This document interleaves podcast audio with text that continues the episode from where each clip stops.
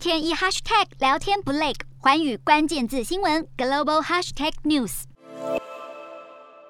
越南信息部二十九号表示，在第一季度删除了三千两百多个包含虚假信息并违反越南法律的文章和影片。越南当局表示，一再要求 Facebook、YouTube 和 TikTok 等社群媒体与当局来协调，以杜绝冒犯性、虚假和反国家的内容，但是他们都没有回应请求。不过，外界就认为，社群媒体们不回应，是因为尽管从一九九零年代以来越南开放程度越来越高，但是执政的共产党仍然保持严格的媒体审查，几乎是不容忍异议，甚至在二零一九年还通过了网络安全法。以上种种限制，不免让人怀疑越南是真的在维护网络，还是肃清异己。